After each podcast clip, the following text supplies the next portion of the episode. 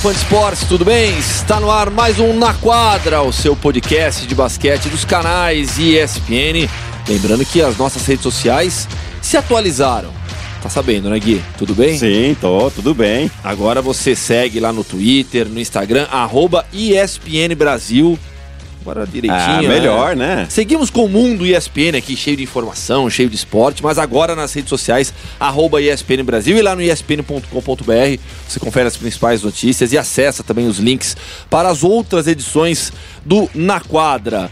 Preparado para mais uma semana, Gui, com um convidado especial? Preparadíssimo. Semana aqui de carnaval, né? Todo mundo comemorando, mas quem trabalha com esporte não tem folga de carnaval, não. E temos um convidado baixo, super então. especial. Eu vou falar baixo. Pode falar. Porque eu tô de folga no carnaval. Não, mas tudo bem, ninguém tudo precisa bem? saber. Tá. Deixa no gelo. Beleza. Mas quem não está de folga no carnaval é o nosso convidado especial, técnico de Franca, um dos grandes nomes do basquete brasileiro, que faz um trabalho excepcional, uma linda carreira também.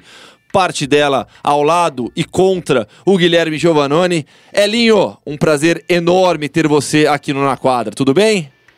Grande Gustavo, grande Gui, prazer estar falando com vocês hoje, véspera de carnaval, mas como você disse, né, o Gui falou, véspera de carnaval, mas quem é do esporte está sempre trabalhando, não tem sábado, domingo nem dia santo. E como está essa sequência agora de trabalho no Franca? Qual é a, a, sua programação para os próximos dias, os próximos compromissos? Essa já pode a gente já pode falar essa reta final de temporada regular do NBB, vocês e o Flamengo lá cabeça a cabeça. É isso aí. Na verdade, nós estamos é, utilizando esse break da, da seleção, né? Ah, e também esse, esse momento que, além do break, nós vamos ter alguns dias a mais é, sem jogos. E nós estamos fazendo uma intertemporada, né? Seria uma. Mesmo estando no meio da temporada, nós demos ênfase durante a semana toda na parte física e a semana que vem toda em detalhes da parte tática. É, Para que a equipe possa estar. Tá mesmo já estando no meio da temporada, está crescendo de produção, está ganhando um pouco mais de repertório, é, tanto físico como, como tático, para que a gente possa chegar, como você disse, nessa reta final de, de fase regular do NBB da melhor forma possível e entrarmos ainda mais fortes para os playoffs. Elinho, e, e vocês estão tem um estão tendo um calendário bem puxado aí, né? Jogaram o Campeonato Paulista, Liga Champions League, NBB, Super 8. Deu para dar alguns diazinhos de folga também para os jogadores antes de vocês fazerem essa intertemporada? Nós demos. Nós demos quatro dias é, inteiros de, de folga para os jogadores para que eles pudessem estar se recuperando não só fisicamente, mas eu diria mentalmente também. É uma temporada extremamente desgastante. A gente é, vocês sabem é, que o, o, quanto a parte mental ela é afetada pela pressão, pela cobrança, pelo dia a dia do trabalho e os jogadores realmente mereceram e a gente consegue visualizar o quanto isso é importante de dar esses quatro dias de folga e voltar ainda mais motivados para esse restante de temporada. É, e ah, já puxando o gancho também, Elinho, é, falando como vocês agora tem só o NBB, né? É, tem Franca até hoje, apesar de ter um, uma linda história no basquete nacional, ainda não conseguiu o NBB, né? A conquista do, do NBB. Conseguiu agora a, a, o Super 8, que é um belíssimo título, né? No ano passado, vocês tiveram em casa a chance de ganhar e não conseguiram, mas esse ano conseguiram dar o troco no Flamengo, que foi lá, né? É, vai até, até um gostinho melhor quando a gente consegue dar um, esse tipo de troco, né? Mas. É isso. E, e, e, mas em relação ao NBB, é, aí em Franca, existe uma pressão muito grande por, por, pela conquista do NBB ou vocês acham que ainda não? Vale lembrar também que já bateram na trave duas vezes, né, Elinho? É, é verdade. Da outra vez você não deixou a gente ganhar, né? Você fez o melhor jogo da, da, da, sua vida aqui em Franca, cara. Pior que foi mesmo, Elinho. E, e você sabe que sempre que perguntam para mim qual que é o jogo que eu, que eu mais gosto de lembrar, eu, eu falo desse jogo aí, né? É, tá me devendo, tá? Por isso. Olha só, a gente, aqui em Franca sempre existe uma pressão, é, claro que eu, eu, eu, particularmente eu fico um pouco assim, ah, não ganhou o NBB tal. Na verdade, ah, teve momentos que o campeonato chamou o Campeonato Brasileiro, teve momentos que chamou Liga Nacional de Basquete, é, e nesse momento está chamando o NBB, que é o Campeonato Brasileiro como a gente conhece. É, mas independente do nome, sempre existe uma pressão para que a gente possa estar é, tá buscando novamente o campeonato. É, a gente passou por um momento muito importante, especial, de depois de 11 anos estar tá ganhando o Paulista, agora ganhamos o bicampeonato paulista, depois de 27 anos está ganhando um sul-americano, uh, e agora ganhamos o Super 8, que sem dúvida foi um título importantíssimo, até porque nós quebramos né, essa, essa hegemonia do Flamengo aí, que tinha ganho ano passado da gente. Mas a gente quer muito o NBB, é uma equipe extremamente focada, os jogadores estão muito motivados, sabem é, cada um da, da importância e da responsabilidade. E eu digo sempre que essa motivação é o que, é o que faz a gente acreditar que a gente sempre pode é, superar qualquer limitação que possa ocorrer e, claro, partir em busca de mais um título de, de brasileiro, agora chamando o NBB. Elinho, falando um pouco sobre o estilo de jogo do seu time, estilo de jogo de Franca e a sua experiência como treinador. É, a gente já até que em outras, outros bate-papos aqui na, na ESPN, a gente já mostrou no ar também a experiência que você teve no Golden State Warriors. Né, o tempo que você passou lá, o tempo de convivência com a comissão técnica do Golden State. O que que você trouxe dessa experiência? O que, que quanto você conseguiu agregar na sua vida de basqueteiro tendo essa experiência fora das quadras no Golden State Warriors? E o que, que a gente vê disso hoje em dia no, em Franca? Gustavo, eu, eu, assim, em termos de, de parte tática, eu visualizo que o basquete ele é um jogo, é, claro que em diferentes níveis, existe o nível, é, vamos dizer, o nível NBA, depois o nível FIBA, mas independentemente disso, é muito importante, o Golden State passa isso, a partir do momento que você tem, por exemplo, um jogador que é arremessador, esse cara precisa de confiança para arremessar. Claro que a gente tem a, a, parte tática, a parte do sistema, mas é, eu digo sempre que existem momentos, existem jogadores é, que eles estando numa boa posição de arremesso, hoje em dia você não pode hesitar. Você tem que ter é, a confiança do treinador de estar mandando a bola para a cesta, independentemente de, é, do momento do jogo. Só que isso ele vem sempre acoplado, alinhado com uma defesa consistente. E aqui em Franca a gente sempre, eu recebi um legado que não foi só do meu pai, mas foi do Pedroca é, e de uma, de uma cidade que respira basquete há mais de 60 anos, de estar dando ênfase sempre na parte defensiva. Então eu acho que é esse mix. O Golden State é uma equipe que ataca muito, é, mas é uma equipe que também zela por uma defesa consistente. É, pelo menos nos anos que eles ganharam, é, tinha muito disso. Né? Eles têm, para mim, os melhores defensores da liga, que é o Draymond Green, e aqui a gente não abre mão disso também. Então é, é focar numa defesa consistente e dar a confiança necessária para os jogadores estarem desenvolvendo o seu jogo dentro de conceitos importantes. Exemplo, espaçamento da quadra, é, um desprendimento de um pelo outro. Então eu tenho um arremesso bom, mas tem um ali do meu lado que está mais livre que eu. Eu troco o bom pelo ótimo. E isso é, faz com que todos passem a ter uma, uma experiência prazerosa de estar jogando um pelo outro, um com o outro. Né? Então é, é muito isso. Eu digo sempre para eles que o Golden State ele demonstra, demonstrou né, durante quatro, cinco anos aí, é, disputando os títulos da NBA, é, uma agressividade enorme dos jogadores de querer ir para a cesta, mas com um desprendimento enorme. Então, é, o Curry saía para um chute, mas tinha o Draymond Green um pouco mais livre, ele soltava essa bola no Draymond Green e esse cara arremessava com a confiança necessária. É muito esse, esse conceito de jogo que eu acredito que a gente tenha, não possa abrir mão para a gente conquistar aquilo que a gente quer. Elinho, aproveitando o gancho que você já falou do seu pai aí, agora eu quero é, fa falar um pouquinho do seu início de carreira como técnico, né? Você é, pega um legado que seu pai deixou de muitos títulos. A gente, quando a gente chega no ginásio de Franca, é muito legal ver todas aquelas placas com os títulos que Franca conquistou, né? E ali tem muito do seu pai, tanto como jogador como como treinador. Você, como jogador, também participou de muito dessa história. Mas você começa numa função diferente, como técnico. E quer queira ou quer não, é, existe uma sombra ali do, do, do, do Hélio Rubens, né? É, Para você, é, foi mais pressão ou foi mais ajuda, né, o seu pai? Porque quer queira ou quer não, seu pai está aí do seu lado, é, ele tem toda a experiência que ele, que, de 50 anos de quadra que ele tem, né, e que você sempre que pudesse, você pode, opa, dar uma ligadinha para ele e falar, então, me ajuda aqui com uma coisa, né? que é, é, é a realidade, né? Como é que foi para você lidar com, com esse tipo de, de pressão? Se a torcida e a, e a população de, de, Franca foi paciente com você? Porque agora é muito fácil, né, Linha? Agora, tipo, você já tá ganhando uma cara de técnico, você já ganhou dois paulistas, ganhou Sul-Americana, Super 8 e já tá fazendo a sua história. Mas quando você assumiu, não, você não tinha isso para ficar de costa larga como técnico, né? Como é que foi tudo isso para você? É, eu, eu, eu bato sempre numa tecla aqui. É, no primeiro ano nosso, né, a gente tinha um time bem enxuto, vamos dizer, bem até limitado, e nós fomos terceiro lugar no Paulista, terceiro na fase de classificação, perdemos no quinto decisivo jogo Paulistano, que foi vice-campeão brasileiro no ano. É, e, pô, surgiu aquela coisa, nossa, o, o, Elinho já é um fenômeno. Não, eu, eu, eu dizia naquela época, eu não sou fenômeno nenhum, cara. Eu estou trabalhando e preciso melhorar e muito. Aí no segundo ano eu sofri uma pressão gigantesca. Ah, você tem que é, ser enérgico, bravo como seu pai, nervoso tal.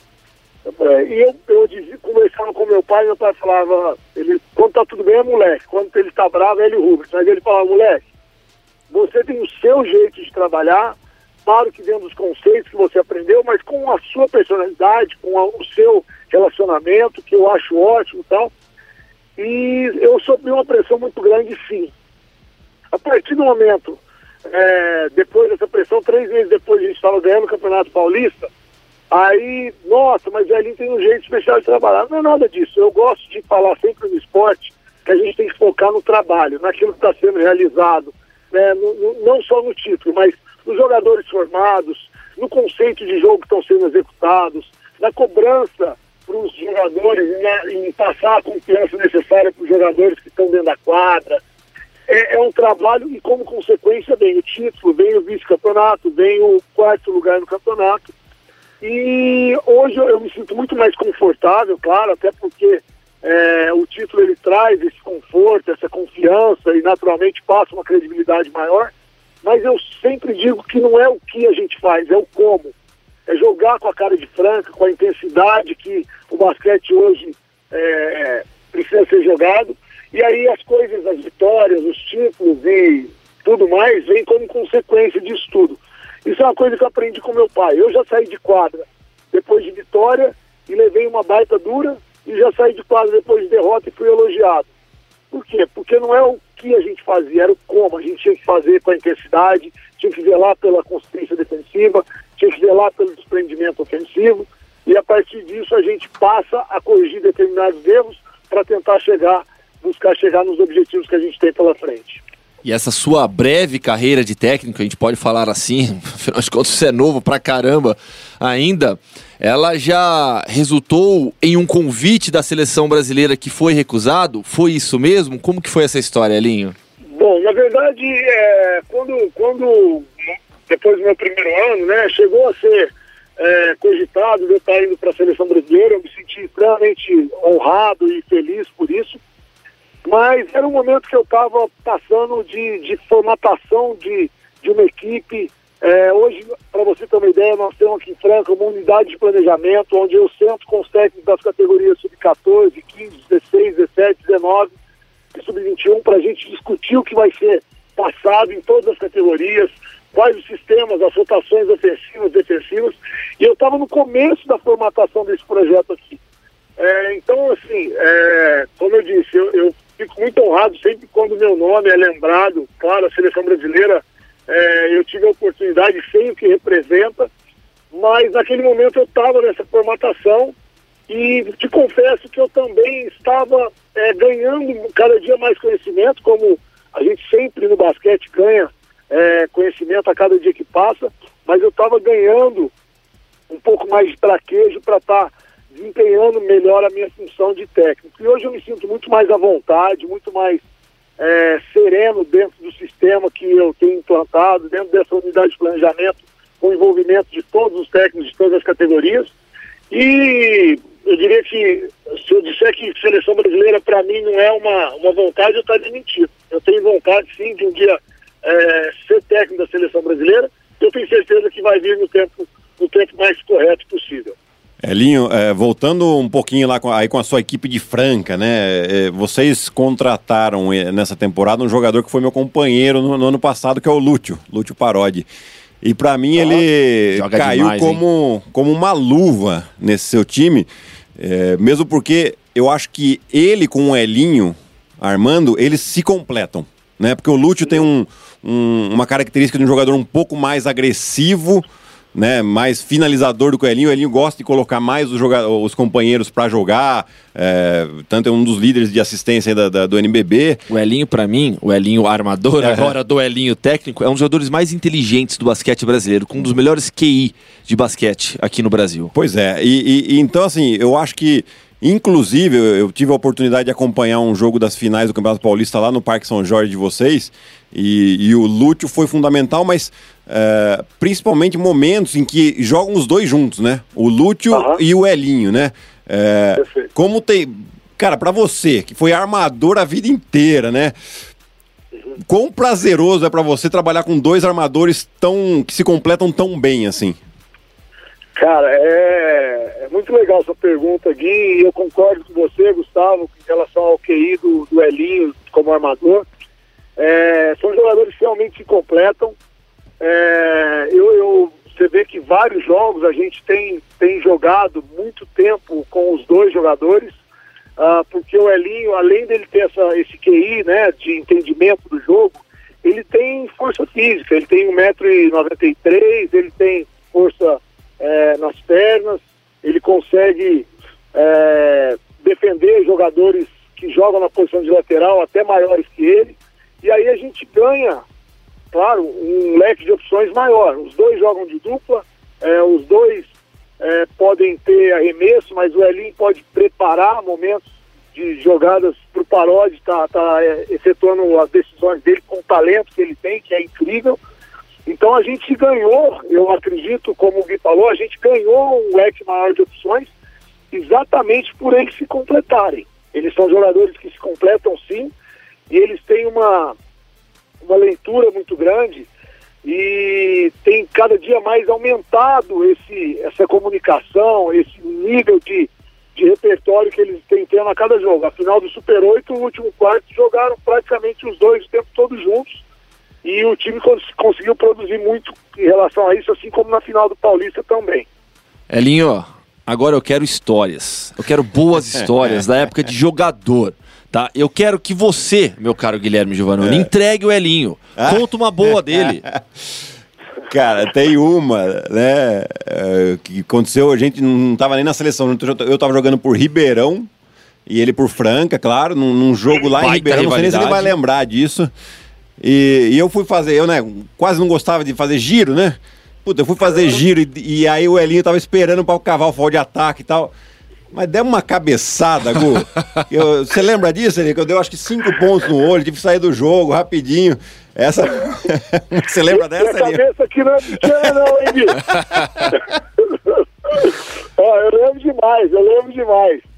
Mas é, são, são momentos engraçados demais que a gente passa e depois a gente passa, na hora a gente às vezes fica bravo e tal, mas depois a gente dá risada, né? É. Teve uma vez também que eu fui pela seleção sub-22 é, disputar um, um sul-americano em Vitória.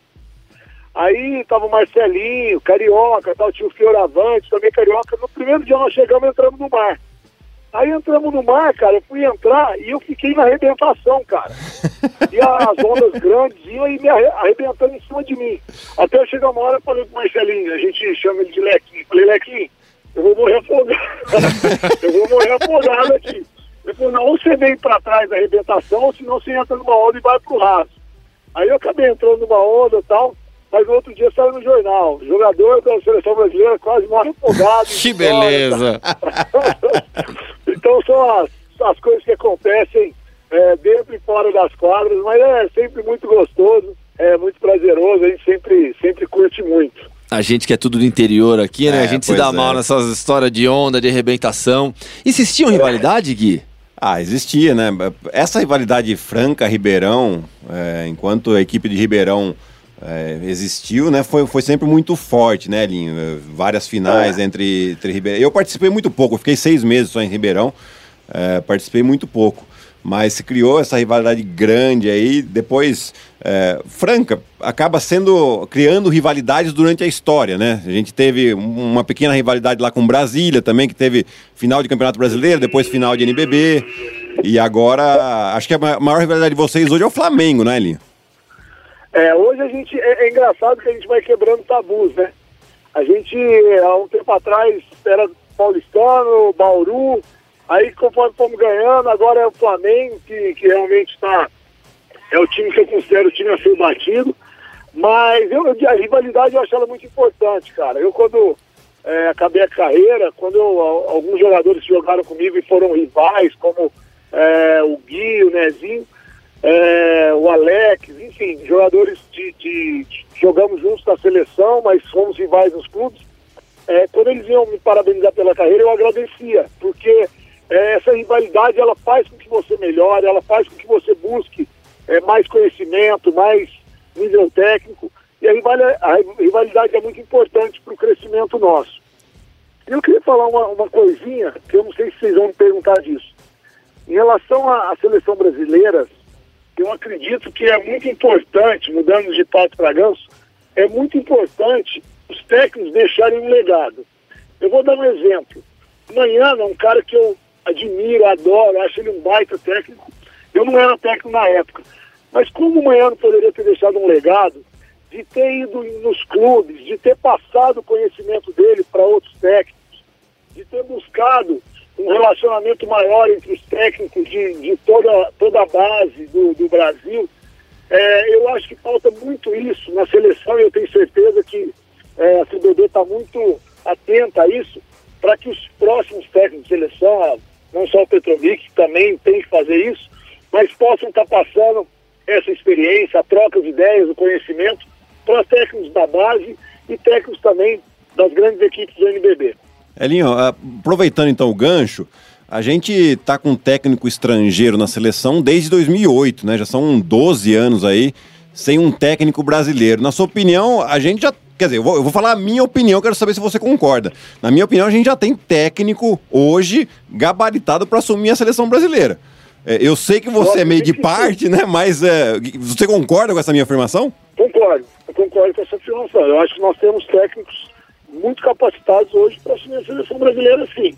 É, acho que, como eu disse, é, o manhã não foi importante, talvez seria mais importante se ele tivesse deixado um legado, né? Na época que ele é, teve na, na, seleção brasileira, mas hoje nós temos técnicos é, prontos para assumir a seleção brasileira. Eu diria mais, é, o Alejandro Pérez, que é um, um, dos jornalistas argentinos que hoje ele trabalha para a FIBA, é, na Sul-Americana passada ele falou, ele, eu consigo enxergar que hoje os times brasileiros eles jogam dentro do sistema, eles têm uma, uma consistência defensiva muito forte. A que se deve isso? Eu acho que se deve muito ao trabalho, ao ganho de conhecimento, é, a estruturação que os técnicos vêm dando para as equipes, e claro, aliado a uma massificação, à obediência tática dos jogadores, mas é muito em função dos, tra dos trabalhos que vem sendo feito é, de grande conhecimento de todos os técnicos que estão envolvidos, não só na base, mas principalmente também no, no NBB. E o Elinho, em relação ao Petrovic, ao trabalho do Petrovic, você citou o Manhano. O Petrovic vai deixar um legado? Eu não sei, eu, eu acredito que ele, ele não ele não vai deixar o legado necessário. É, essa gestão da CBB, ela pegou a CBB é, muito debilitada financeiramente, né? E infelizmente ele não consegue estar direto aqui no Brasil, que seria o ideal. Eu acredito que ele não esteja direto aqui exatamente por economia, já que a gestão do, do, do Carlos Nunes deixou a CBB em maus lençóis financeiramente. Então eu, eu quero crer que com a, a, a melhora financeira, com a melhor estruturação que a CBD tem certeza que está passando e vai melhorar cada dia mais, com as seleções brasileiras de base participando dos campeonatos, ou Petrovic, a partir desse próximo ano, ou, ou outro técnico de seleção que possa vir, ele tem que estar tá fazendo esse trabalho de deixar um legado. Quando eu digo deixar um legado, não é só ele passar para os outros técnicos, é ele receber também é, o conhecimento de outros técnicos, a troca de opiniões, chegar, ficar, ó, vou ficar uma semana aí com você, Demetrio, vou ficar uma semana aí com você, ó, Elinho, uma semana com você, Gustavinho, por que, que você usa esse jogador na posição 4 e não na 3? Mas por que, que você joga com dois armadores? Você coloca o Elinho de um ou de dois quando você está dois com dois armadores? Por que você está esse cara para a seleção? Tudo isso faz parte desse legado que tem que ser traçado e alinhado junto a todos os técnicos que, que fazem parte do, do, do sistema do, do basquete brasileiro. Elinho, vou, vou com a minha última pergunta aqui. É, queria voltar só um pouquinho lá na, na, situação de Franca agora, mas aí na situação uh, estrutural. Vocês passaram por anos uh, difíceis, né? Onde a dívida era muito grande aí da, da, da, equipe de Franca e aos poucos foram ajeitando a casa. E hoje vocês têm um patrocinador muito grande, que é, que é, que é o SESI, né? Mas eu queria saber qual que é a situação uh, do, do, patrocínio, se vocês já têm mais algum ano, uh, mais alguns anos de contrato, se acaba agora, se, se, já tem alguma outra coisa em vista, como é que é a situação de Franca para as próximas temporadas? Certo. Bom, e hoje nós temos uma, uma estrutura, é, quando há cinco anos atrás nós passamos, quase acabou o basquete, basquetebol de Franca, foi montada uma estrutura através da mudança de um estatuto onde nós temos um conselho deliberativo de sete cadeiras, que não são pessoas, são cadeiras. Uma cadeira é da, da prefeitura, uma cadeira da Centro de Comércio e Indústria, uma do Cinti Franco, uma da OAB, uma do maior, da maior empresa da cidade, que no caso hoje é a Magazine Luiza, que é um, o patrocinador master nosso, e aí uma diretoria executiva com, com conhecimento na gestão para administrar da melhor maneira possível. É, hoje nós temos uma estrutura, como eu disse, é, com uma base muito bem formada, muito bem montada. Ah, o time adulto tem um centro de treinamento ali no SESI mesmo, é, com piscina, com fisioterapia, com sala de musculação ao lado do ginásio que a gente treina. E hoje nós temos mais um ano garantido praticamente do, do parceiro, né, do, do SESI, que é o nosso grande parceiro, e do Magazine Luiza Magalu, que é o nosso patrocinador master. Então é uma estrutura que está muito bem montada, é, não só dentro, mas fora da quadra também, para que a gente possa dar é, o melhor para o nosso atleta, para o nosso torcedor, para a nossa comissão técnica. E é como meu pai sempre fala, o, as pessoas que se sentem valorizadas, elas produzem muito mais.